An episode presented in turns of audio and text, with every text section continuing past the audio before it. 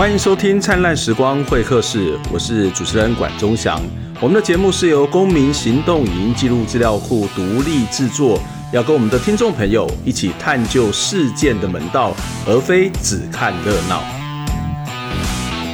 灿烂时光会客室是透过公众捐款制作的节目，我们没有置入，也没有广告。我们相信民众的捐滴力量是媒体能不能够真正独立的关键。在我们节目说明栏地方有相关的捐款资讯，欢迎大家透过捐款支持我们持续做好节目。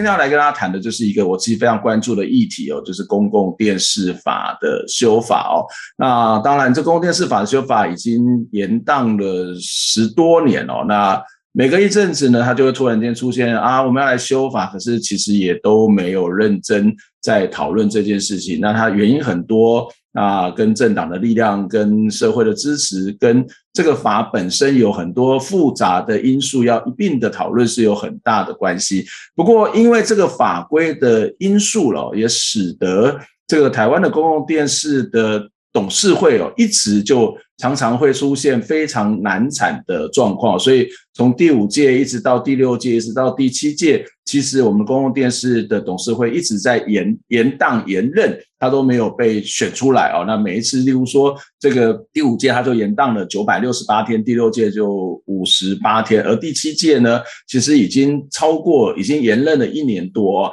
那这个原因当然呃跟法规有很大的关系，因为我们公共电视法关于董事会的提名审查，事实上是非常高标准的，应该是全世界某种程度上面全世界最高的标准，也就是由公示的，由这个行政院提名，呃，这个一定的人选二十一人啊，实际到二十一人，然后。最后是由公呃立法院组成的提名审查委员会四分之三通过，而这四分之三的这个审查委员，或者说这个审查委员背后，其实就是一个依照政党比例来去选任。所以在这个过程当中，只要四个委员哦觉得不不同意，或者是他又要去背个，他就永远不不会通过。那这个在过去国民党执政时代到民进党执政时代，其实都是如此，都有类似的状况。所以。公示法的修法是非常迫在眉睫，而文化部在日前也提出了公示法的修法的草案，不过也引起了呃不不少的反弹或者是讨论的声音。今天的节目当中就要来邀请到中正大学的罗世宏老师来跟我们讨论这个话题。那世宏老师你好，主持人关老师早。呃，谢谢世宏来接受我们的访问哦。那我想最近的公视法的修法，其实呃不知道，就是每隔一阵子，要突然间好像大家开始特别的关注。可是公共电视法长期以来已经这个大概有十几年要喊修法，并没有什么太大的进展了，而且这些公共电视的规模一直跟美改团体所要推动的这个公广集团或者是公视法的修法，仍然还有很大的距离哦。不过我想我们还是先集中在这一次的公视法修法的讨论哦。那这一次这个公视法修法当然是由文化部主动提出。那文化部为什么会提出来呢？其实在他修法说明，他曾经这样子啊说哦，这个无论任何政党执政呢，其实都曾经遭遇过公共电视董事会呃这个无法如期的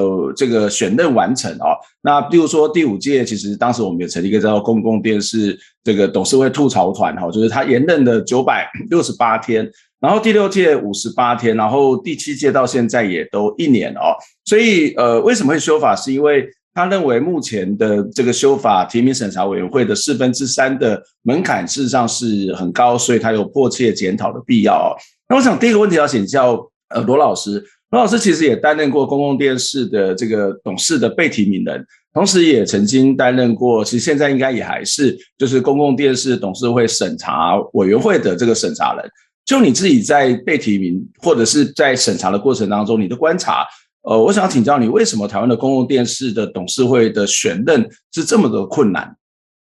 是关老师问了一个很重要的一个症结的问题哦，就是呃，过去这几届都有严重难产的这个问题，最重要的因素，我想是跟我们的提名作业、提名过程以及审查的过程。是有息息相关的哈。那简单的来讲，我会觉得，嗯，台湾的移民跟审查过程都不够严谨，甚至有点草率。嗯、但是呢，嗯、它的结果呢，却是可能世界上最容易难产的一个董事会，嗯，嗯最不顺利的一个过程。为为什么？那你是不够严谨的，因为我们要选一个董事会这么的困难，嗯、而且门槛这么的高，四分之三，这个还不够严谨啊？对，呃。我先简单的说明一下，嗯，台湾的公视董事会的这个产生呢，根据公司法的规定是由行政院提名，但实际作业是由文化部长去呃遴选，呃，然后向行政院建议名单，再由行政院长来提出。那提出呃的名单依照目前的法规呢是十七到二十一位，那通常会提二十一位足额的提名。嗯然后呢，再交给交付审查，但我们不是直接由国会来审查，我们是由一个审查委员会来负责审查。嗯，那这个审查委员会呢，是由立法院按照那个国会的政党席次的比例来推举社会公正人士。嗯，社会公正人士这一点很重要，我再说一遍。然后呢，就是你就是社会公正人士，所以总共总共十五个人。总共十五个人来组成，那当然，它也反映了，有可能反映了背后有不同政党的这个这个力量在里面。嗯，那这十五个人呢，必须要四分之三以上的同意，才能够通过董事的这个的任命。那十五个呃四分之三在十五个审查委员当中呢，要达到四分之三，其实就是要有十二位同意。对啊，不能弃权，而且一定要同意。嗯，那这十五位当中要有十二位同意，事实上相当有难度。嗯啊，为为什么？因为如果呃，通常执政党应该除了特定的人选，少数情况底下，他不见得应该不会随便去否决一个行政院提名的人选。但在野党呢，有可能他就是不愿意支持，啊，那不愿意让这个过程平顺。所以他就会有杯葛或者消极抵制的这样的一个作为了。嗯，那如果说在野党他掌握了四席就好，审查委员当中如果他有四席的话，他几乎可以背葛任何人。嗯，就也就是说你提出来的人选，先假设说人选都很好的话，其实也也只要他不愿意让这个董事会组成，也就不会通过，不管是审查一次、两次、三次。就像这一次，我们已经拖了超过两年了，嗯，已经快要打破，嗯、已经快要打破第五届的记录了哈、嗯，嗯，那所以我们的公司董事虽然任期是三年三年，但实际上运作上变成是五年六年，其实这个是世界上公司没绝无仅有的一个状况，嗯哼。呃，但是其实你刚刚谈到一个我觉得还蛮重要的一个焦点，特别你去强调这个所谓社会公正人士。虽然我我半开玩笑说，对啊，你就是社会公正人士被提出来，可是这些社会公正人士，当然他一定是通常都是学有专精，或者是 在这个社会里面可能是有一定的声望，但是因为他是由政党的比例代表提名。所以你的意思是说，他可能背后了，不见得是反映的政党的意志，但是他可能跟政党某种的观点跟想法是一致的，也因此使得这样的一个杯格产生，或者是说他们根本就没有办法真正的独立运作了。嗯，呃、有些政党在推举社会公正人士的时候，他可能就真的试图找到社会公正人士，然后呢，在过程当中也不会与与这个审查委员有任何的。联系哈，或者指示好了，所以社会公正人士基本上是完全独立作业，他要同意或不同意，完全可以不管推举他出来担任审查委员的政党。那呃，但是有可能在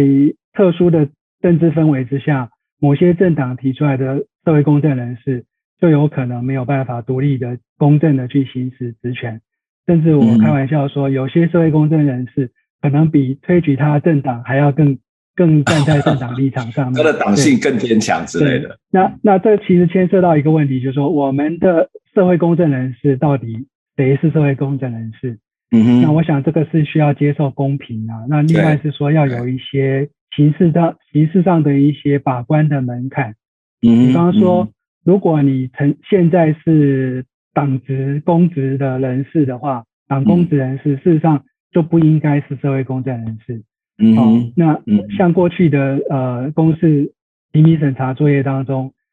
事实上就有审查委员是现任的立委，或者是刚刚卸任的立委。嗯、呃，我我记得是谢启啊，是不是也是发生过类似的状况？对，类类似呃类似这样的一些情况，对，对嗯嗯。所以、呃、我，我想可以可以去查，其其实还蛮多位的啦，对，嗯嗯，所以其实社会公正人士，我想应该要有应该有有一些资格的门槛，就是比方说有一些除外的规定，那如果呃曾经担任党公职或者是现任的党公职，事实上就不能够被推举，因为如果他是现任的党公职可以被推举的话，那就不如让国会直接来行使同意权就好了。嗯哼，嗯哼。呃，所以社会公正人士怎么推举，他的资格、他的标准以及他占的比例，恐怕都是这个影响到这个公共电视董事会怎么产生，以及产生的什么样的这个董事，或者是甚至他不可能产生的一个很重要的因素。但是即使如此啊，我我们看到第五届或者是第六届，虽然第五届延宕了快将将近一千天，那第六届其实也有五十八天，可是终究还是选出来了嘛。那或者是说，其他各界第三届、第第第四届可能也都很顺利的产生，所以这个是这个法规本身是有问题吗？还是呃，这个更清楚的是说，是这个社会工作人是有问题吗？或者是说根本就是这些候选人有问题？那为什么以前能够选出来，而在有的时候他又选不出来呢？对，我想很多程序都有一些潜在的瑕疵在里面，容易导致这个人为的操作，然后导致只要有一个。有一个关卡是有人为操作的介入的话，那整个作业就会停摆。嗯，那我想当年的公示法，呃，有它的时空背景，因为在一九九七年我们通过公示法的时候，虽然已经解除戒严，但是台湾从来没有政党轮替的经验。嗯，而且过去的国会呢，虽然在九七年的时候国会已经全面改选，但是国会的生态事实上一党独大的情况还是蛮明显的。那所谓的一党独大，就是说，执政党几几乎都是有掌握了，不只是二分之一，而且是通常是超过三分之二的席次。嗯，所以当时的这个立法没有没有考虑由国会直接来行使同意权，跟其他的一些呃公共职务很不一样，而是另外去成立一个间接的审查委员会。我想这个用意就是说，要希望是由。社会公正人士不是直直接的单纯的反映党意哦，因为党意跟民意还是会有落差。对。另外就是说，四分之三这个门槛确实是全世界最高的门槛。嗯嗯。我想如果国会四分之三的话，几乎是不可能通过的哈。嗯。已经达到所谓的修宪的这个门槛。对。那社会公正人士四分之三，过去前三届都其实是很顺利就产生。我想呃呃。有有一个症结在于说，可能过去台湾对于社会公正人士还是有比较大的信任，就这种朝野对立跟撕裂没有到那么严重的程度哈。嗯，大家基本上还有一个互信或者是共同追求进步的一个愿景。那所以对于社会公正人士基本上会有一定的尊重，就是说当这些社会公正人士也会也会比较自重啊，老实说。就是说我我也不愿意被视为是反映了党意吧，对，所以在这种综合因素之下，社会公正人士所组成的这个审查委员会，还不会说出现恶意杯葛的情况啊，因为如果要恶意杯葛，其实前三届也不会通过，前三届也很难通过，因为因为少数党还是很容易就可以取得四席。啊，或者少数党的联合起来之后，还是可以取得四席来杯葛整个过程。嗯，那那到二十年之后，二十几年之后，到现在，我们已经从第五届、第六届、第七届都发生了问题。理想上应该是要无缝接轨的，就是说任期到了之后，董事长就离任，而且新的董事长事实上早就已经产生，在那边备位，已经在做就职前的准备。做好他该做的功课，然后任期时间一到，旧的去，新的上任，这就是会造呃可以让公司的运作可以很一个正常的状况。嗯，对对。嗯、但是从第五届开始就复杂化，而且这个制度已经被严重的扭曲跟操作。嗯、那这样导致的结果就是说，文化部其实或者行政院大可完全摆烂不管。嗯哼，就是说，反正现在公司的董事会，他们也愿意继续来看守，继续来执行他们的职务，嗯、而且呃，然后在野党好像也不在乎董事会要不要组成新的董事会，所以在行政部门怠惰，审查委员会跟立法院也都不在乎的情况之下，不要说延任呃呃延任超过九九百多天，或者是两年、嗯、三年、四年都有可能拖下去。的。嗯哼，所以必须要解决。那解决的方式呢？这一次其实文化部提出来的修法版本呢，其实有几个重点，在这个董事会产生的这个部分。第一个呢，就是把董事会的组成人数，嗯，由最多二十一人降到最多十五人。嗯哼，由二十一人降到十五人，我想这个人数的调整是合理的啦。嗯，啊，因因为世界各国的公司的董事会大概都是。有九位的，有十二位的，有十四位的，那他们的规模比我们大这么多。这这其实这个董事会二十一人，二十一人的人数也是在当时林义士提出要修改公示法，然后要去扩大，让当时的国民党是有可能进入到这个董事董事会里面所所做的一个法案修改嘛？对对，其实这是很可惜，因为过去二十多年来，公示唯一真正实质修法。就是出修改了一条，就是把人数从十五位提到二十一位，让刚刚刚刚政党轮替，也就是第二次政党轮替的这个执政党，能够补提名更多董事进到董事会。那后来当然也产生了，就是发动改选董事长的这个这个呃纷纷扰扰哈，就是第四届的这个纷纷扰扰。那呃，我接着说。第二个，这一次修法的重点是说，在行政院在提名的时候，就必须要告诉外界谁会是他预定的这个董事长。嗯，也就是说，提名时指定一人为董事长。嗯，那这个呃，这个修改呢，引起外界蛮大的反弹嘛。对，因为东翔你也应该了解，就是说，有人说哇，怎么可以由行政院去指定董事长呢？这不就变直接官派了吗？嗯，嗯，这不就变成是政治黑手要伸进公司了吗？嗯，呃，我想大家有这样的误解跟疑虑是可以理解的哈，因为毕竟制度有做这样的一个一个调整，或者打算做这样的调整。嗯嗯。不过大家可能有所不知，就是说，其实世界各国的公司，就我们说的 BBC 呀、啊，英国的 BBC，加拿大的 CBC。澳洲的 ABC，世界各我们可以可以呃找得到的一些所谓的公式的比较好的一些典范，先进国家的经验里头，几乎都是在提名的时候，行政部门就要负责任的对社会各界昭告说，我打算找谁来当董事长，这个人应该是四任资格，是一个合适的董事长人选，然后来来进入这个。这个提名审查的作业，嗯，那当然互选制也是有。那你比方说日本的 NHK 就是互选制，对，呃，不过它几乎是我们可以找得到的唯一的例外。那我想日本有它的一些特殊性。那另外就是说，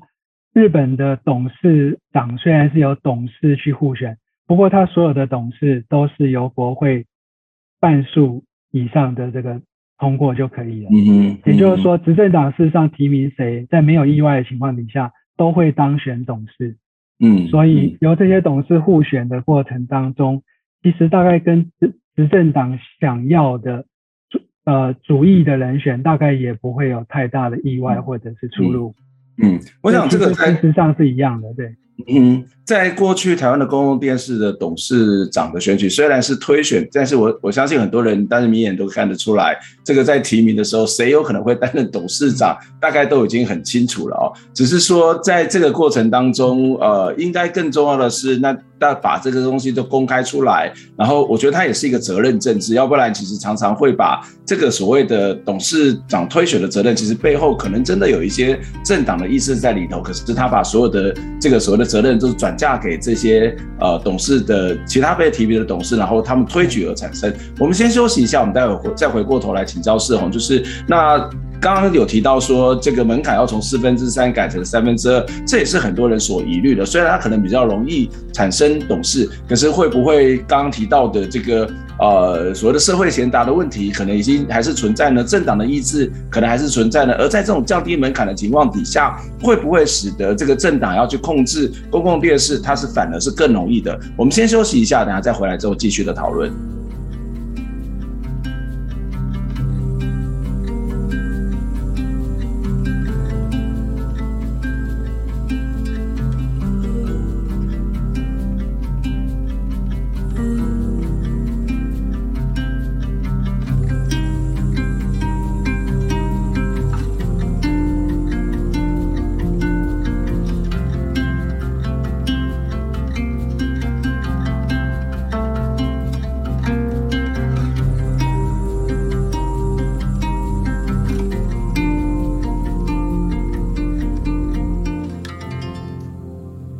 欢迎再次回到《灿烂时光会客室》节目的现场，我是主持人管中祥。《灿烂时光会客室》是由公民行动影音记录资料库独立制作，我们的经费来自于全民的捐款的支持，欢迎大家透过捐款或者其他的方式来支持我们。我想捐款不只是给我们在经济上面能够继续有资源往前走，做更好的节目，同时也是给我们所有的工作者，包括公库的工作者，一个非常重要、实质的一种鼓励跟肯定的。欢迎大家来透过各种不同的方法来支持我们的运作。今天在节目当中跟大家邀请到的是呃罗世宏教授，要谈的是公共电视法修法的问题。世宏你好，主持人管老师好。呃，我们刚刚在上段节目当中也把这个修法的背景，以及在过去修法过程当中遭遇到的一些呃各式各样的干预，使得这个修呃使得这个公示选任的过程跟结果事实上它都是一种困难重重的情况。那但是回到我们的法案来做讨论，刚刚也谈到了这个董事长的这个选任的方式哦。那另外一个其实很大的一个争议就在于。原本的这个提名审查委员会四分之三门槛通过，改成了三分之二。虽然我们刚刚知道，呃，这个在过去为什么四分之三，事实上是有它的这个历史背景。但是四分之三的状况底下，这么高的门槛的背景，一样可能会有审查委员的一些状况，可能会有一些政党的意志，可能会有一些刻意背葛的这个问题。这个刻意背葛，不论蓝绿的政党，事实上也都发生过，也都出现过这样的一种情形啊。那但是把从四分之三降到三分之二。虽然是比较容易这个呃选任通过啊，这个所谓的选举完成，但是我们刚刚看到的各式各样的问题就不会发生了吗？那这个各式各样的问题如果发生，那是不是更容易让这个政党去掌握控制董事会的席次呢？啊、呃，对，我想公共电视呢，它是属于全体国民啊、哦，跟灿烂时光一样，是具有很高的公共性。嗯嗯，呃，它的运作呢，一定是需要建立在这个独立性的基础上。那这个是受到公司法的保障，而且公司的员工也也逐渐在过去二十多年来建立了这样的一个文化，这个才是最重要的一个根本。嗯，那门槛的这个部分固然跟呃跟公共的这个独立性有关，但是它不是那么那么的那么的呃关键的。我为什么我这么说呢？就是说。这个门槛并不是说越高越好，嗯，那四分之三确实是全世界有史以来公共动公共电视的总监事产生过程当中最高的门槛。那我们实践到目前为止已经出现了很多问题，也就是从第五届开始一直都难产董事会的这个状况，导致公司的运作没有办法顺畅的进行。那事实上是侵害了呃。全民的利益也妨碍了公司的这个正常运作。嗯、那所以呢，其实我们应该要回归说，呃，公司董事的这个产生，并不是说不同政党之间要你卡我，我卡你，互相卡，让它难产，这个是符合全民利益。事实上，这是不符合全民利益的哦。所以应该是说，我们如何选出好的董事，嗯，然后能够有足够的代表性，然后有足够的专业，有足够的独立性。然后能够能够帮全民来监督跟治理公共电视，嗯，然后能够去深化我们的民主政治。但是如果没有办法顺利产生，这一切都都是都是白搭哦，一切都是纸上谈兵而已。所以必须要让它能够运作。那因此呢，四分之三显然是有问题，已经有问题，我们必须要去面对。那比较合理的方式，当然就是要降低门槛。嗯，那。这一次如果要能够把它降低为三分之二的门槛的话，好像是降低了，但事实上，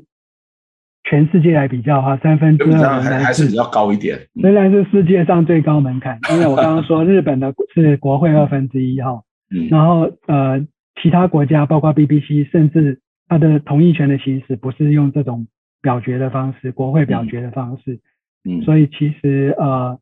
重点在于选出什么样的人。然后让我们能够为公共电视的监督跟治理负责，然后能够受到外界，能够能够得到外界的问责，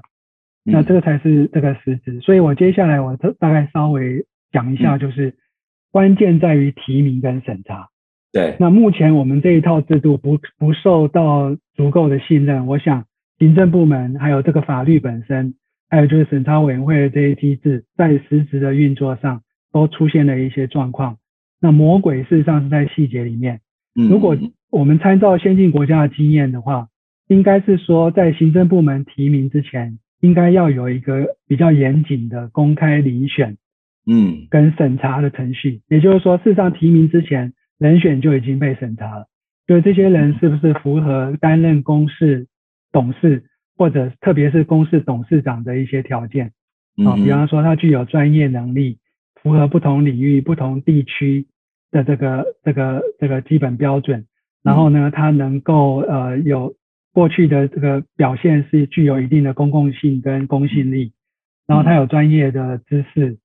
然后等等的这，然后能够了解这个产业的变化跟公共电视未来面临的一些挑战。这个这个在实质上要怎么做呢？因为我们现在公司法里面也有提到有族群代表，要有各式各样的代表，这个这个还不足够吗？我，我们我们现在其实是一个黑箱啊。当然我知道文化部长在找人的时候，事实上是花费很多心血，但是我们的法规里面并没有明定说他到底怎么找人的。嗯，那如果先进国家的经验的话，是说虽然他们是由文化部长提名，但文化部长提名之前，他们会有一个遴选委员会，由文化部跟外部的具有公信力的单位，以及类似像台湾的考试院程序部的这这样的一个机关来来协助，让他们能够呃公开的把他们的需人选的需求公告。然后接受外界的自荐或者是推荐，嗯，来进入到这个候选人的这个 pool 里面。那那这个遴选委员会就独立运作，独立运作之后呢，在这个有点像海选，但是保密的，任何人都有权利去参去应征，去去参加这个遴选。那这个委员会就可能就是由这个呃，像加拿大的话是九个人。像英国的话是五个人，这五个人组成或九个人组成的遴选委员会，他们会是独立运作，根据这些标准去进就其中合适的人选去进行面谈，嗯，然后呢，找到这些人当中，特别是适合担任董事长的人选，嗯，他们就会推荐一个名单，比方说最近 BBC 最近的一次作业就是推荐了五位适合担任董事长的人选。推荐给英国的文化部长，那文化部长呢，他还是有他的行政权的，他可以就这五个人里面去进行了解，甚至进一步的面谈之后，决定其中的一位。那另外四位呢，就是不公开，因为有可能还会再用到。假如他提名的这个人没有通过审后续的审查跟同意的这个作业的话，所以他就在这个遴选委员会建议的。董事长人选当中五个人当中去提名其中一位。嗯，所以这个其实是比较公，有一定的透明度、公开、公平性。嗯嗯，不像现在我们并不知道文化部提的董事到底是怎么出来的。对。那如果我想当董事，我有没有机会？也、嗯、也没有了哈。所以过去就会被批评说，哎，是龙应台的朋友啊，嗯、是郑丽君的朋友啊等等。嗯。这样的批评其实是有点苛刻，不尽公平。嗯但但是如果这个遴选作业没有办法更透明、公开、更公平的话，事实上会有这个质疑。那你你当然呃，质疑的人会说，哎，那最后还不是由文化部长来决定最后的这个人选？对啊，其实但是各国事实上行政的权责相符的情况底下，他必须要对他提名的人选负责，所以你也不可能不可能不由行政部门来。做最后提名的这个指定的这个人选，对，这个在行政程序是必然，它也是一个责任政治应该要有的一个一个表现，总不能说我到底是怎么出来莫名其妙不知道。那就像你刚刚谈到台湾的这个董事会的这个呃这个这样的一个名单，呃，就我所知，可能文化部或者是过去的新闻局，他可能会四处去征询，但是征询向谁征询，征询管道是什么，我们其实都不清楚。那征询完之后呢，他可能就会私下。去问每一个可能被被推荐的人，或是他主意的人，然后再问他你愿不愿意来担任这个董事，然后就这样的一个过程吧，就是我们所知道的这个过程。可是刚刚就像你说的这个。呃，虽然我们的四分之三的门槛很高，可是呢，其实它的严谨度是有问题的。那你刚刚举的其他国家的例子，它的严谨度就是我在提名之前，我就是一个有一个明确的法规、明确的资格的这样的一个规范。那同时它有一定的公开透明跟独立性。这个公开透明、独立性之后，我再交给行政机关，行政机关因为它有它的责任政治，有它的提名的权利，然后提名之后再交由。国会去进行审查，对，那这个就是一个大部分的国家或所谓的民主国家的公共媒体他们会所实施的一种方式吗？对，那如果以澳洲来说的话，他们在决定董事长的提名人选之后，嗯，总理也就是首相呢，会跟国会的这个反对党的领袖，嗯哼，国会的反对党的领袖去咨询对方的意见，说，哎，我打算提名某某某。为公示下一届的董事长，你你对这个人选有没有什么意见？如果他强烈反对，或者他很反对的情况底下，也许执政党就会重新考虑，那就会回去就原先的那个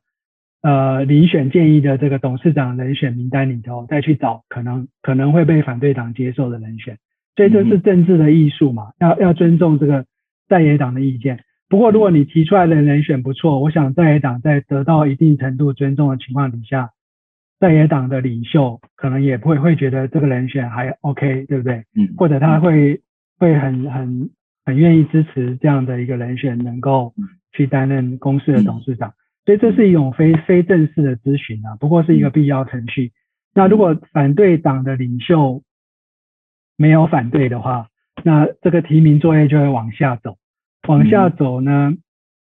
呃，在澳洲就比较简单啦。澳洲的话就是就进入到内阁会议，也就我们的行政院院会去通过，没有没有送到国会去表决的。对，因为已经问过在野党的这个领袖的意见了。嗯，那在英国的话，在英国的话，如果提名的人选决定了董事长人选之后呢，就会把这个提名的理由书。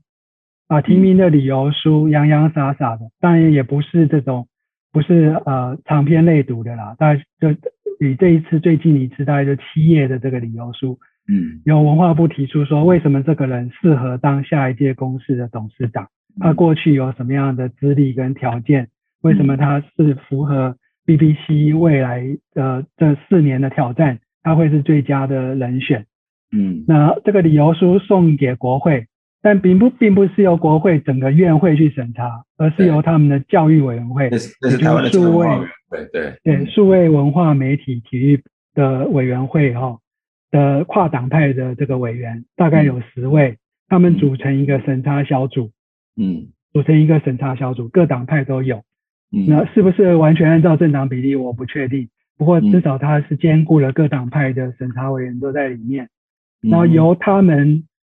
根据外界对这个董事长人选的各种评论跟意见，因为人选已经公开了嘛，在这个阶段已经公开了，他就要接受外界的检视，然后在他们详细的检阅这个提名理由书之后，就会举行这个任命前的这个听证会，是公开的听证会。听证会上由这个跨党派的教育委员会的委员、国会委员、国会议员来提问。嗯，那比方说他可能提这个非常多的问题，可能提了一百个问题。这次确实是提了一百个问题。那这些问题包括有很尖锐的，有很直接的，甚至有很敏感的一些问题，以及包括包括他的他的呃各方面啊、呃、过去的一些呃可能的争议或者是一些呃过去的一些公共的一些记录，以及他。他要接受咨询，就是未来他担任担任公共电视的董事长，他要怎么去处理一些棘手的问题，就是一些具体的，比方说员工薪水的问题，他要怎么处理啊？比方说这个数位化挑战，他要怎么面对？有关 OTT 的挑战，他要怎么面对？是一个真正的考试了。嗯，对，等于有问了一百题，而且是很严格，而且你不能回避，你必须要当场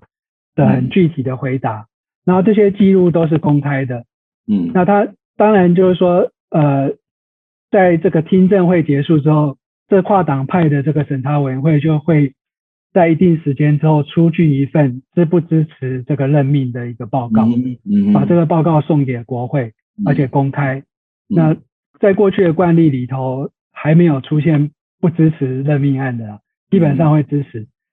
但是其实它就是符合了，就是说从提名之前的公开遴选审查已经审查过了。因为不适格的人就已经被刷掉了，然后再来又做到对于当事人的一些呃各自的保密以及公平竞争的机会之下，公开提名出来之后，再接受外界、社会外界以及国会跨党派的这个这个监督跟审查，那通常在这个严谨的程序之 之下，反而是很平顺，反而虽然人选不可能是百分之百完美。从来没有说哪一个人选非常百分之百完美，或者没有任何争议跟跟有任何外界的这个质疑，但是大体上是民主社会，而且符合公共电视需要的，而且绝大多数人可以接受的人选。然后我想这样就这样就不会说是一个在政治算计或者是党同伐异之下选出没有办法选出。公共电视适合的董事长人选，嗯，然后也会变成导，甚至导致公共电视的运作被瘫痪。嗯。嗯我我想这样听起来，其实你会看到这才是一个真正的所谓的公共审议，或者是某种程度的专业审议。而这个审议它是具有一定的公共化，当然不见得是每个人都能够去来审议。可是它的资料是一种公开透明，它就是一种公共化的历程哦。那当然，相对于看到台湾的这个审查，你就会发现哇，我们看起来好像很严谨，但是其实是很。很随意吧，或者是很不严谨吧。我们刚刚已经谈到，这个董事会在过去的提名过程，公司台湾公视董事会的提名过程，事实上是某种程度的，你要说它黑箱也好，不透明也好，我想都不会有太多人反对。可是回到那个审查，我我记得以前我还蛮关注，有一阵子我还蛮关注在公共电视法的时候，其实我们就发现一个很有趣的现象，就是审查委员他其实常常会出现一个状况，就是他到现场才知道他要审查谁。然后他可能只是一个名单，这个名单只是简单的学经历，他的相关的资料也都非常非常的这个少，或者是根本就不存在。然后呢，还有审查委员审查到一半他就跑走了，他就说我去忙别的事情。那这个其实后来是因为民间团体一直要希望这个公开程序审查头程呃程序是公开，那但是后来即使是直播，你还是看不到任何实质上面的审查。这个相较之下，你会发现哇，这个两边。所谓叫做严谨，什么叫做这个所谓的谨慎，它的差异是非常非常大的嘛？对，我想我们的审，我刚刚说我们的提名作业其实是黑盒子哦，就因为没有事前的这个公开遴选跟审查，那到了这个所谓的社会公正人士所组成的审查小组的审查，其实我觉得也是非常的草率。嗯，那它是第首先它反映了政党比例，但这个其实不本身不是太大的问题。因为如果由国会来直接审查，其实也是会反映政党的力量。对，对、嗯，那真正的关症结在于说，虽然我们现在后来已经改成了是现场直播，嗯，但是正如呃管老师所说的，审查委员呢，事实上是在审查前的呃不不很长的时间才拿到这些候选人的资料，嗯，那虽然你可以 Google 一下这些人，但其实有一些人外界并不熟悉。啊、呃，然后资料也其实是很简略，而且没有这种当场可以询答的这个这个过程。那因此呢，这个等等于只是审查委员集合开会，然后他们就是这个只是泛泛的说这次人选好或不好，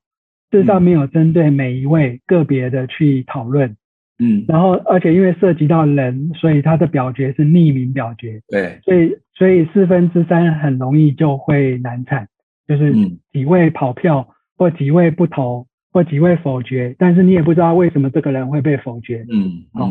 然后你也不知道为什么这个人会通过，那然后就会造成很大的问题。那另外我想再补充一点，就是说，其实这是对于被审查人也是非常不尊重。对，那这些人事实上是自工，也就是说他们事实上都是有各有学有专精，或者各自有各自的专业跟事业。他们担任公司的董事，事实上是一个无给职的职工，然后以后每个月还要去开一次会嘛，哈，然后是没有拿薪水的。那但是他们莫名其妙的，可能就在这个审查委员会里面被 被否决，被否决，甚至可能被羞辱。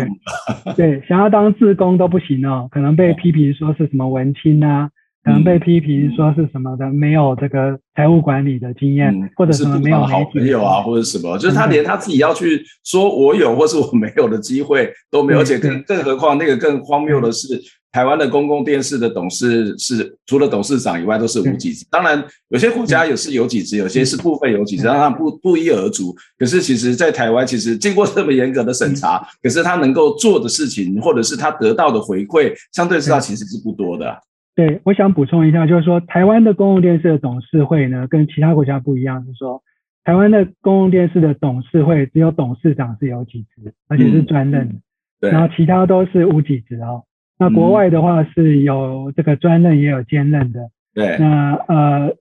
但是国外的审查其实呃，我刚刚前面说英国或者加拿大或澳洲，他们真正的这种比较严格的遴选跟审查。